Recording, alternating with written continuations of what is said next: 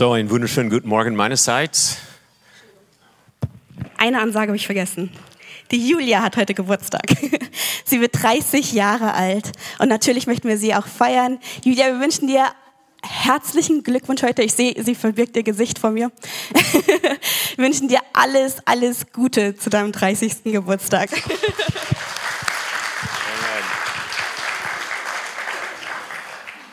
Ja, einen wunderschönen guten Morgen meinerseits.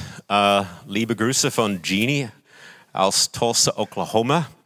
Für die, die das nicht wissen, erstens, das ist meine Frau und sie ist seit Mitte Juni in Oklahoma.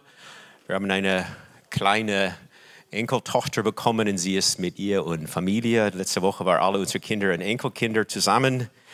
Jeannie genießt das als Mutter, als Oma zu sein und ich freue mich, wenn sie ihre Aufgabe als Ehefrau wieder ernst nimmt und zurückkommt. ich, habe in dieser Woche so eine Entwicklung erlebt. Die erste Woche habe ich so meine Freiheit genossen, überwiegend. Und letzte Woche überwiegend sie vermissen, so, äh, vermisst. So, ich denke, das ist, ich freue mich, bin jetzt im Endspurt. Ich muss dreimal übernachten und dann sehe ich sie wieder. So, heute Morgen ist mein Thema Gemeinde. Ich habe mir überlegt, auch mit Dominik, wir haben ein bisschen interaktiv über meine Predigt gesprochen, vorbereitet, das hat mir gut getan. Auf jeden Fall habe ich mir überlegt, rede ich über Gemeinde oder Kirche? Wir haben diese zwei Begriffe. Manchmal der eine Begriff passt in einem Kontext besser als der andere. Auf Englisch ist es einfacher, wir haben einfach Church. Ähm, aber für diese Kontext heute Morgen habe ich mich für Gemeinde entschieden. Ich bin 69 und habe mich eigentlich mit diesem Thema Gemeinde beschäftigt. Fast mein ganzes Leben lang bin ich in einer Kirche aufgewachsen und seit 50 Jahren gehöre ich ähm, Harvest Community Church. Das ist unsere äh, Heimatgemeinde, aussendende Gemeinde in, in uh, Indiana. Und über diese Jahre war ich Pastor in zwei Gemeinden oder in, ähm, und auch im Leitungsteam von fünf Gemeinden, glaube ich.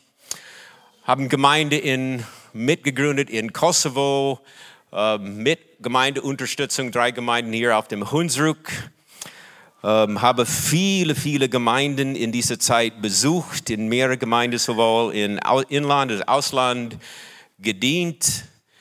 Ähm, Pastoren, Gemeinden begleitet, ähm, vieles erlebt, natürlich viel Positives, aber muss ich leider sagen auch viel Negatives. Haben sogar eine Phase, wo wir hier in Deutschland gar keine Gemeinde gehört haben. Und wir sind jetzt seit einem Jahr hier in der leidenschaftlich hier in der Oase Familie. Wir haben uns gefreut, jetzt eine neue Familie entdeckt zu haben. Und eigentlich seitdem ich wieder hier bin, seitdem ich hier bin, ähm, beschäftigt mich dieses Thema Gemeinde mehr denn je. Und in mir ist so ein brennendes Gebet. Jesus, hilf mir, oder hilf uns, Gemeinde in deinem Sinn zu verstehen und zu praktizieren. Und nach all dieses Jahre, alle diese Jahre ich bin immer noch auf dieser Reise, was ist wirklich Gemeinde im Sinn Jesu? Was ist menschlich? Was haben wir so menschlich gemacht und was ist wirklich im Sinn Jesu? Ich, hab, ich freue mich, ich hoffe, dass meine Predigt so eine bisschen Antwort auf, auf diese Themen ist. Und ich möchte über etwas sprechen, was mich, was Gemeinde angeht, sehr stark beschäftigt. Und zwar meine Predigt heute Morgen lautet, was ist Gemeinde? Kontakt oder Gemeinschaft? Und dieses Thema Gemeinde hat viele Facetten, viele Dimensionen. Und ich möchte jetzt heute Morgen auf einem konzentrieren, das ist dieses Aspekt Gemeinschaft. Und für mich ist dieses Aspekt so ein absolut Fundament und Kern von Gemeindeleben. Und heute Morgen möchten wir eine Stelle anschauen, anfangen mit diesem Thema in Apostelgeschichte 2. Und zwar in dieser Apostelgeschichte 2 lesen wir von dem Ausgießen des Geistes Gottes. Und wir lesen dann, wie Gott seinen Geist ausgegossen hat. Und dann auch hat Peter gepredigt und am Schluss haben 30.000 Menschen sich bekehrt. Das heißt, 3.000 Menschen haben sich entschlossen, Jesus nachzufolgen. Das heißt, an diesem Tag hat eine Gemeinschaft sich gebildet, was wir als Geburt von der von Gemeinde nennen. Das heißt, in, in, in, am Pfingsten, man sagt, das ist so die, das, die Geburt Jesu Christi, wo die Gemeinde angefangen hat. Und für mich ist die Frage, wie sah es aus, als dieses Kind Gemeinde auf die Welt gekommen ist? Was waren so die Merkmale von dieser Gemeinde? Und deswegen wollen wir das heute Morgen anschauen. Ich werde jetzt Apostelgeschichte 41 bis 47 vorlesen. Hör das jetzt zu mit der Frage, was war die Auswirkungen von dem Ausgießen des Geistes? Die nun sein Wort aufnahmen, das heißt von Petrus, ließen sich taufen und an, an diesem Tag wurde hinzugefügt etwa 3000 Menschen. Sie blieben aber beständig in, dann nennt es vier Dinge, in der Lehre der Apostel, in der Gemeinde, Gemeinschaft, in dem Brotbrechen und im Gebet. Es kam aber Furcht über alle und es geschahen viele Wunder und Zeichen durch die Apostel. Alle aber, die gläubig geworden waren, waren beieinander und hatten die Dinge gemeinsam. Sie verkaufen Güter und Habe und teilt es aus unter alle, die, nach, die nachdem es eine nötig hatte. Es eine nötig hatte. Und sie waren täglich einmütig beieinander im Tempel und brachen das Wort hier, Brot hier und dort in den Häusern, hielten das Mahlzeiten mit Freude und lauterem Herzen und lobte Gott und fanden Wohlwollen beim ganzen Volk. Der Herr aber fügte täglich zur Gemeinde hinzu, die gerettet würden. Was erwarten wir, wenn Gott seinen Geist ausgießt? Ich denke, normalerweise denken wir Zeichen und Wunder, Heilungen, Menschen bekehren sich, Lobpreis, Anbetung. Das war alles hier vorhanden. Aber was mich nochmal so angesprochen hat, ist die, ein anderer Aspekt, was wir oft nicht so mit dem Ausgießen des Geistes verbinden, und zwar als Gott damals sein Geist ausgegossen hat, hat es auch eine starke Auswirkung auf ihre mitmenschliche Beziehungen. Das heißt, die, es hat so eine Gemeinschaft gebildet, sie taten das Leben miteinander. Sie haben sogar ihre Grundstücke verkauft, ihre Wertgegenstände verkauft und mit dem Erlös haben sie dann Menschen geholfen im Not war. Wenn ich an uns denke, wäre das genauso oder eine größere Wunder, als wenn Gott jemand heilt. Wer ist bereit, sein Grundstück zu verkaufen, um andere im Not zu helfen? Das heißt, als wir das, wenn wir das lesen, hat dieses Auswirkung auch, oder dieses Ausgießen des Geistes eine starke Auswirkung auf ihre mitmenschliche Beziehung. Und irgendwie, man, das ist, du hast dieses Eindruck, wenn du das liest, das war nicht so, ja, geplante Aktivitäten, das war vieles spontan mit Freude. Sie waren dann im Tempel und sie waren dann täglich miteinander in den Häusern, sie haben miteinander gegessen und heißt es mit Freude. Das war, das war nicht irgendwie gezwungen, das war freiwillig. Sie haben das vom Herzen gemacht. Das war irgendwie eine tolle Atmosphäre, so dass andere Leute in Jerusalem angesprochen waren, das ist etwas Geniales, wir wollen dazu gehören. Es war etwas Attraktives für der Umfeld. Und deswegen haben Menschen kamen dann dazu, zu dieser, was sie dann erlebt haben. Und heute Morgen ist mein Thema, ich möchte dieser ein Aspekt äh, beständig bleiben in Gemeinschaft. Beständig bleiben bedeutet standhaft bleiben, sich hingeben, ausharren, nicht müde werden, sich unablässig um eine Sache kümmern. Das war nicht einfach ab und zu, sondern sie sind darin geblieben. Und das heißt, sie sind beständig in Gemeinschaft geblieben. Und das ist dieses Gemeinschaft ist das griechische Wort Koinonia. Und dieses Wort Koinonia kommt von Koinos, was gemeinsam oder gemeinsam geteilt bedeutet. Und Koinonia bedeutet Gemeinschaft. Gemeinsam an etwas teilhaben, teilnehmen, etwas an etwas Gemeinsames beteiligen, eine gemeinsame Teilnahme, Teilhabe, etwas miteinander teilen. Und dieses Wort Koinonia beschreibt eine enge Verbindung, die auf etwas beruft, was alle teilen. Das heißt, hier ist irgendetwas und alle nehmen teil an das gemeinsam und das ist so Koinonia. Und das aus der Geschichte vielleicht ein bisschen zu schildern, was das bedeutet. Es wurde verwendet in der ähm, in der, im Griechenland, im Antik, eine Art von, von der Sprache, von griechischer Sprache, was dann zur Zeit der Bibel gesprochen wurde. Und dieser antike Griechenland war ursprünglich in einer Mosaik von verschiedenen Städten und Staaten zersplittert. Das heißt, sie haben dann verschiedene äh, Dialekte und sie haben einander eigentlich nicht richtig verstanden und könnten nicht so richtig handeln, weil sie dann einander nicht verstanden haben. Und dann als Alexander der Große Griechenland so erobert hat, hat er dann dazu bewegt, dass eine gemeinsame Version von Griechisch gesprochen würde. Und das ist das, was dann alle, das, alle diese Griechenland verbunden hat, diese äh, äh, Sprache, diese griechische Sprache, was alle dann gemeinsam gesprochen hat.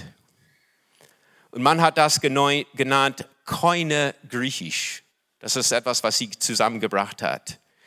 Und Koinonia ist eigentlich wie Community. Wir haben dieses schönes Wort auf Englisch Community. Es ist schwierig, das auf Deutsch zu übersetzen. Ähm, aber es ist, was man gemeinsam hat. Letztes Jahr haben einige Somalis mich angesprochen aus Ida Oberstein ob ich ihnen helfen könnte, einen somalischen Verein zu gründen. Und sie haben sogar dieses Wort Community verwendet, weil sie wollte ihre somalische Kultur hier in Deutschland nicht verlieren.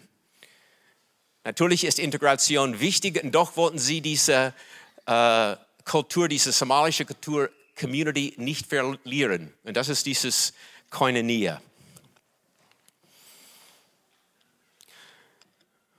Und keine Nähe fängt eigentlich mit Gott an. Gott, Vater, Sohn und Heiligen Geist, sie leben in Koinonia, in Gemeinschaft miteinander. Und dann, als sie uns geschaffen hat, lasst uns, haben wir gesagt, steht in 1. Mose 1, lasst uns Menschen machen, uns ähnlich nach unserem Ebenbild. Das heißt, als Gott uns Menschen geschaffen hat, sein Ziel war uns in diese Gemeinschaft, in diese Koinonia, was der Vater, Sohn und Heiligen Geist hatten miteinander, uns mit einzubeziehen. Und so war es dann mit Adam und Eva. Sie hatten diese Koinonia mit Gott gehabt, miteinander und das genossen. Und dann wissen wir, als sie gesündigt haben, haben sie nicht nur Koinonia mit Gott verloren, sondern auch miteinander. Der Sohn von ihnen, der Kain, hat dann seinen Bruder umgebracht. Das heißt, sie haben Koinonia verloren. Und ich glaube, dass Jesus Christus, er ist aus unterschiedlichen Gründen gekommen, aber ein Grund, warum Jesus Christus gekommen ist, ist alles wiederherzustellen, was durch die Sünde verloren gegangen ist. Und ein Aspekt ist Koinonia. Gemeinschaft mit Gott und Gemeinschaft in Koinonia miteinander. Und Johannes beschreibt das ganz toll in, in 1. Johannes 1. Er sagt, das Leben ist uns erschienen. Wir haben dieses Leben, er meint Jesus Christus, wir haben dieses Leben gesehen, erlebt und jetzt verkünden wir euch diese, diese, dieses Leben. Und dann, hat er, und dann sagt er, was wir gesehen und gehört haben, das verkündigen wir euch. Dann heißt es, damit ihr keine Nähe mit uns haben könnt. Und unsere keine Nähe ist mit dem Vater und mit seinem Sohn Jesus Christus. Das heißt, hier geht es in zwei Richtungen. Erstens, keine Nähe mit Vater und mit dem Sohn Jesus Christus und dann miteinander. Und dann sagt er, und das schreibe ich euch, damit eure Freude vollkommen sei. Das heißt, ich glaube, wenn wir diese Koinonie mit Gott, miteinander, mit unseren Mitmenschen erfahren, erleben wir eine Dimension vom Sinn im Leben, von Freude, was wir sonst nirgendwo in die Welt finden. Und deswegen, es beschäftigt mich, Gott, was bedeutet das für uns, in dieser Koinonie zu leben? Koinonie ist eine Gemeinschaft der Liebe und des Glaubens. Das heißt, wenn wir Koinonie, Gemeinschaft haben, wir teilen das Leben Jesu miteinander. Jeder hat so seine Beziehung zu Jesus und wir, wir teilen das miteinander und unser Leben miteinander, wie wir jetzt gelesen haben. Aber ich glaube, es ist auch diese Koinonie, wenn wir das positiv erleben, wie damals in, in, in Apostelgeschichte, ist das auch etwas Attraktives, wo wir Beziehungen zu Menschen außerhalb des Koinonie erleben. Und das ist etwas einladen. Wir sind so Brücken, damit sie auch an dieser Koinonie gemeinsam mit uns teilnehmen können. Was Koinonie nicht ist. Koinonie ist nicht einfach teilnehmen an einem Gottesdienst oder an einem Hauskreis. Es kann Koinonie sein, aber es ist nicht selbstverständlich. Und ich mag dieses Bild Kontakt oder Koinonie. Kontakt, Koinonie. Was erleben wir, wenn wir zusammenkommen? Kontakt oder Koinonie, dieses gemeinsames Leben miteinander.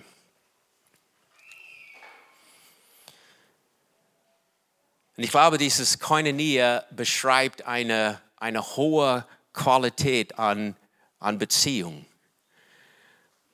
Und für mich, als ich jetzt neu in die Gemeinde gekommen bin und jetzt seit einem Jahr dabei, ich merke, für mich, Gottesdienst ist nicht nur die anderthalb Stunde, wo wir hier in diesem Raum sind. Ich freue mich auf die Gespräche vorher und nachher. Ich kann auch in einem Gottesdienst Gemeinschaft mit Gott erleben, aber mit euch nicht, wenn ich da nur euer Rücken sehe. Und ich glaube, Koinonie ist viel mehr als ein Gott, an einem Gottesdienst teilzunehmen. Wir nehmen teil an das gemeinsame Leben mit Jesus. Und es beinhaltet unser ganzes Leben. Wann war das? Vor ein paar Wochen nach dem Gottesdienst standen Dominik und Markus und ich vier Stunden im Foyer und haben Koinonie erlebt ich vergesse, was der Gottesdienst war, aber ich habe diese Gemeinschaft, diese Koinonie nicht vergessen. Das hat unsere Beziehungen miteinander vertieft. Und ich freue mich, wenn ich bei irgendjemand übernachten kann. Bei Henry und Gabi oder Frank oder ähm, so. Man isst zusammen. Man isst Frühstück zusammen. Und wenn du in der Bibel liest, Vieles hat mit Essen zu tun. Mach mal ein Bibelstudium über Essen in der Bibel. Das kommt viel vor, wo Jesus mit Menschen gegessen hat. Weil ich merke, vieles an Koinonie geschieht über ein gemeinsames Essen. Es ist viel tiefer als einfach Kontakt in einem Gottesdienst. Okay, wie sieht Koinonia aus? Epheser 4, 1 bis 3. So ermahne ich euch nun, ich der Gefangene im Herrn, dass ihr der Berufung würdig lebt, zu der ihr berufen worden seid, indem ihr mit aller Demut und Sanftmut mit Geduld einander in Liebe ertragt und eifrig bemüht seid, die Einheit des Geistes zu bewahren durch das Band des Friedens. Man hat mal gesagt, Epheser 1 bis 3 hat mit unserer Berufung in Christus, wer wir in Christus sind, was wir in Christus haben. Und ab Vers 4 zeigt es, wie es aussieht, wenn wir in dieser Berufung leben. Talida hat letzte Woche über unsere Identität in Christus gesprochen. Und jetzt hier in Vers, ab Kapitel 4 lesen wir, wie es aussieht, wenn wir in dieser Berufung leben. Und was mich anspricht, ist, dass es gleich mit unserer mitmenschlichen Beziehung zu tun hat. Nicht irgendwie Low Price oder Heilung oder so, sondern wenn wir in unserer Identität in Christus richtig leben, hat es eine starke Auswirkung auf unsere mitmenschlichen Beziehungen. Hier heißt es Demut, Sanftmut, Geduld miteinander haben. Stellt euch vor, eine Lebensgemeinschaft, wo wir diese drei Dinge praktizieren. Und dann heißt es, in Liebe ertragen. Nicht nur ertragen, sondern in Liebe ertragen. Ertragen bedeutet, etwas Unangenehmes zu akzeptieren, wie es ist, ohne es verändern zu müssen. Wie oft sehen wir etwas Unangenehmes in meinem Geschwister oder in jemand und wir wollen das verändern. Und Gott sagt uns hier, ertrag das. Nicht nur ertragen, sondern in Liebe das ertragen. Wenn ihr alles vergisst, erinnert euch daran. Stellt euch eine, eine Gemeinschaft, wo wir diese, das praktizieren. Es gibt diese Einandergebote. Die Einandergebote kommen so 50, mehr als 50 Mal vor im Neuen Testament. Liebt einander, dient einander, sei gastfreundlich miteinander, achtet einander höher als dich selbst, vergibt einander. Ähm, dann heißt es, belügt einander nicht, kritisiert einander nicht, negativ übereinander nicht reden und so weiter. Und ich glaube, diese, wenn wir diese Einandergebote praktizieren, das ist eine hohe Qualität an Gemeinschaft, was wir dann erleben. Ich weiß nicht, was, was du denkst, wenn ich dann so an die Einandergebote denke, alle diese Dinge denke ich, boah, das schaffe ich nicht. Ich identifiziere mich mit Paulus, wo er mal gesagt hat, was ich tun will, tue ich nicht. Und was ich tu, nicht tun will, ich tue es trotzdem. Es gibt kaum etwas als die einander Gebote, wo ich fühle mich so. Was ich tue, ich will geduldig sein, bin ich geduldig. Ich will nicht negativ über jemanden reden, doch mache ich das. Und ich glaube, hier entdecken wir, dass es etwas Übernatürliches ist, diese Liebesqualität. Und ich glaube, hier der Heilige Geist will uns helfen und eine wichtige Rolle spielen. Wir kommen zu der nächsten Bibelstelle in 1. Korinther 12. Es heißt, denn wir sind durch einen Geist alle zu einem Leib getauft. Wir seien Juden oder Griechen, Sklaven oder Freien und sind alle mit einem Geist getränkt. Das heißt, erstens, was diese Stelle sagt, ist, wir sind in einem Leib hineingetaucht. Das heißt, wir sind diese Christsein, wir oft praktizieren das sehr individualistisch. Aber wir sind nicht nur in dem Haupt Jesus Christus eingetauft, sondern auch in dem Leib. Das heißt, wir sind in einem Leib mit, mit Gliedern, mit, mit anderen hineingetauft. Und auch wenn wir, wenn wir wiedergeboren werden, werden wir in eine Familie hineingeboren. Nicht nur in einer Beziehung mit Gott als Vater, sondern in einer Familie. Deswegen, wir beten nicht mein Vater im Himmel, sondern unser Vater im Himmel.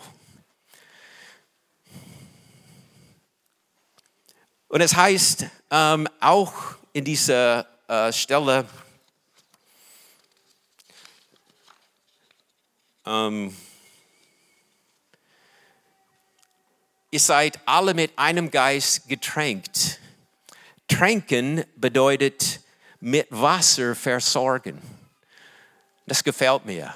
In diesem Kontext, der Heilige Geist will uns mit lebendigem Wasser versorgen, um uns zu helfen, in dieser hohen Qualität an Beziehungen zu leben. Ich habe in meiner letzten Predigt über, die, äh, über den Heiligen Geist als unsichtbarer Helfer gesprochen. Der will uns in diese Beziehungen helfen. Ich glaube, dass diese Koinonia ist etwas absolut Attraktives. Und zwar hier redet es von Juden und Griechen, Sklaven und Freien. Das heißt, die Juden und Sklaven waren sehr unterschiedlich. Äh, die Juden und Griechen waren sehr unterschiedlich. Sklaven und Freien auch. Wenn wir denken an, an einheimische Deutsche und Flüchtlinge oder ein Firmenchef und Hartz-IV-Empfänger. Aber ich glaube, dieser, dieser, der Heilige Geist möchte Menschen verbinden, die sehr unterschiedlich sind, wo es wirklich ein Wunder ist, wo Gott solche Menschen zusammenbringt. Das fasziniert mich auch, wenn ich an den Jünger denke. Auf einer Seite, es gab Simon, der Freiheitskämpfer. Er hat die Römer gehasst und hat dann wie ein Terrorist gegen den Römer gekämpft. Auf einer Seite, dann hast du Matthäus auf die andere Seite. Er war Zollner. Er hat dann Steuer von den Juden gesammelt. Und er musste eigentlich sich äh, entscheiden, will ich reich werden, indem ich dann für die römische Regierung Steuer sammeln oder stehe ich zu meiner jüdischen Identität und treu meiner jüdischen Identität bin. Und er war eigentlich als Verräter gesehen zu den Juden. Und die zwei haben drei Jahre miteinander gelebt. Sie haben Koinonia erfahren. Und wir haben diese Stelle in Johannes 13, wo Jesus gesagt hat, ich gebe euch ein neues Gebot, liebt einander, ihr sollt einander lieben, wie ich euch geliebt habe. Und dann heißt es, an eurer Liebe zueinander werden alle erkennen, dass ihr meine Jünger seid das spricht mich an. Woran werden die Menschen hier in Kastellaun auf dem Hunsrück erkennen, dass wir Jünger Jesu sind? Nicht unbedingt durch Zeichen und Wundern, sondern durch unsere Liebe zueinander.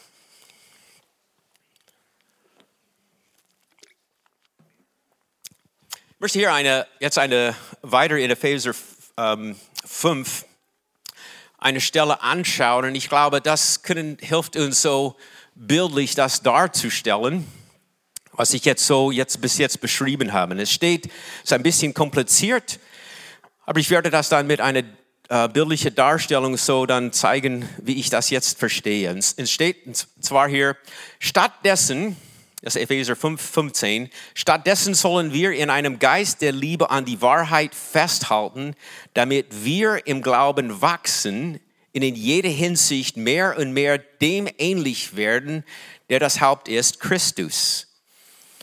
Und dann heißt es, ihm verdankt der Leib sein gesamtes Wachstum. Mit Hilfe all der verschiedenen Gelenke ist er zusammengefügt. Durch sie wird es zusammengehalten und gestützt und jeder einzelne Körperteil leistet seinen Beitrag entsprechend der ihm zugewiesenen Aufgabe. So wächst der Leib heran und wird durch die Liebe aufgebaut. Okay, hier möchte ich euch etwas zeigen. Und zwar, das nächste Bild. Ja, genau. Okay, dieses Herz, das ist Jesus. Und diese schwarzen Punkte, das sind wir als Glieder am Leib. Und diese rote Linie, das stellt dar unsere Liebesbeziehung zu Jesus, dass wir zu ihm hinwachsen, dass wir ihm ähnlich werden, dass wir diese, diese Kontakt, diese Verbindung zu Jesus haben. Und dann spricht diese Bibelstelle von Gelenke. Nächstes Bild. Das sind die Verbindungen zwischeneinander. Das heißt, wir haben erstens Verbindung zu Jesus und dann sind die Gelenke, die Gelenke in einem Körper sind das, was die Körperteile verbindet. Und das ist diese Einandergebote, die uns verbindet. Und dann haben wir gelesen, ähm,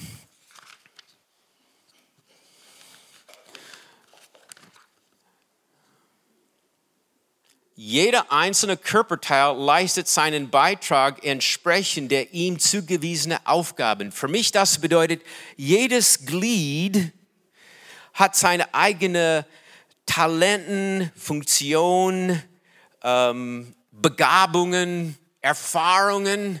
Und über diese Beziehungen, wir dienen einander mit dem, was wir haben. Und ich glaube, das gibt uns ein Bild, wie wichtig es ist, miteinander verbunden zu sein.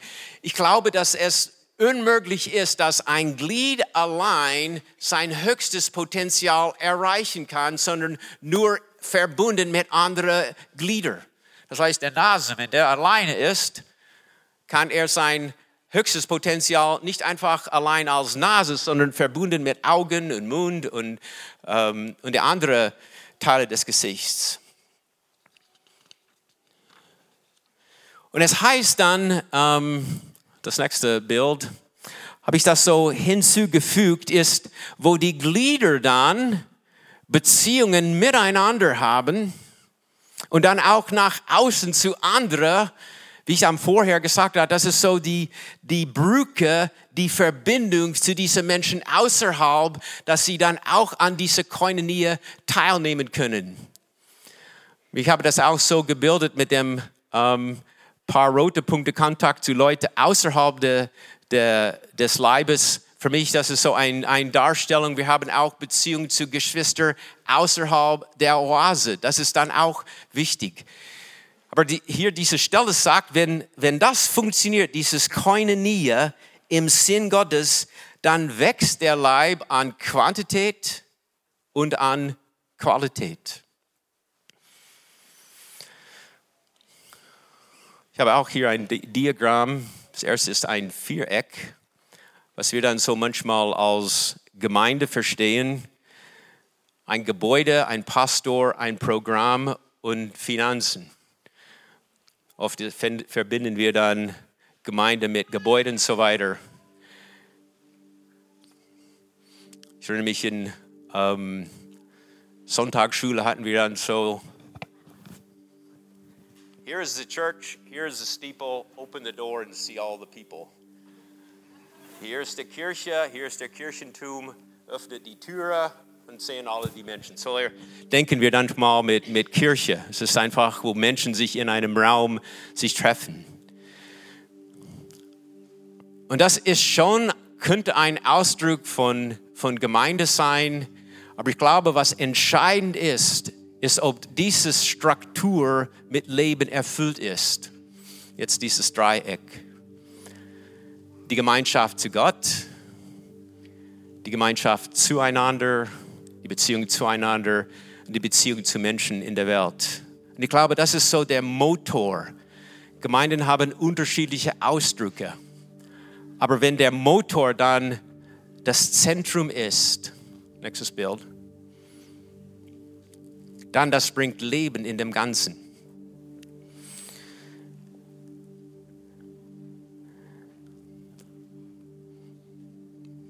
Ich habe es so auf dem Herzen heute Morgen, dass, dass Gott uns, dass Jesus uns auffordert, ein neues Ja zu Koinonie zu sagen.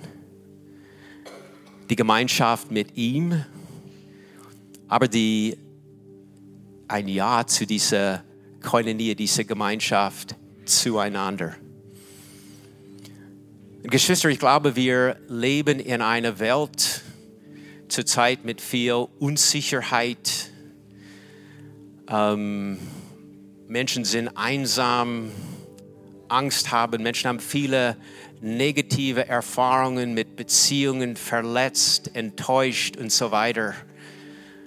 Und ich glaube, Gott ruft uns als Gemeinde eine alternative Gemeinschaft, Koinonie zu sein.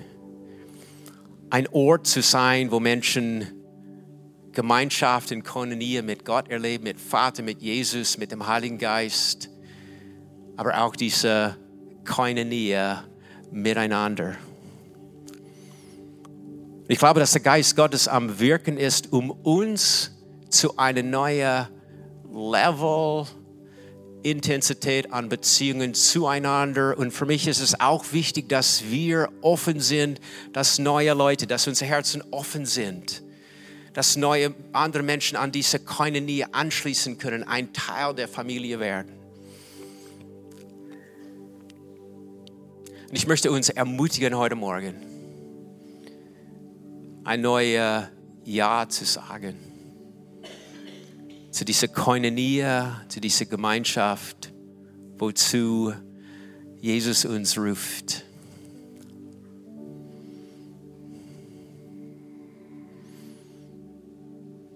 Vater, ich danke dir heute Morgen, dass du jeder von uns heute Morgen hier an diesem Ort, hier in diesem Raum geschaffen hast in Gemeinschaft und in Koinonie mit dir zu erleben. Jesus, du hast das mit deinem Leben, mit deinem Erlösungswerk ermöglicht. Und dort, Heilige Geist, du bist da, um uns zu helfen, in dieser Gemeinschaft zu leben. Und Gott, das ist auch für alle Menschen, die auch nicht hier sind, zu denen wir Kontakt haben. Gott, das ist auch dein Herz dass diese Menschen keine Nähe mit dir erfahren. Aber Jesus, du rufst uns, rufst, rufst uns auch zu einer keine Nähe untereinander. Auch eine Offenheit zu anderen Leuten. Und Heiliger Geist, wir bitten dich, dass du etwas Neues bewirkst, Tieferes bewirkst. Wir danken dir für die keine Nähe, die wir schon so genießen dürfen. Aber wir wollen offen sein. Heiliger Geist, dass du diese Koinonie belebst. Dass es stärker wird. Gott segne unsere Beziehungen zueinander. Auch zu neuen Leuten, die kommen.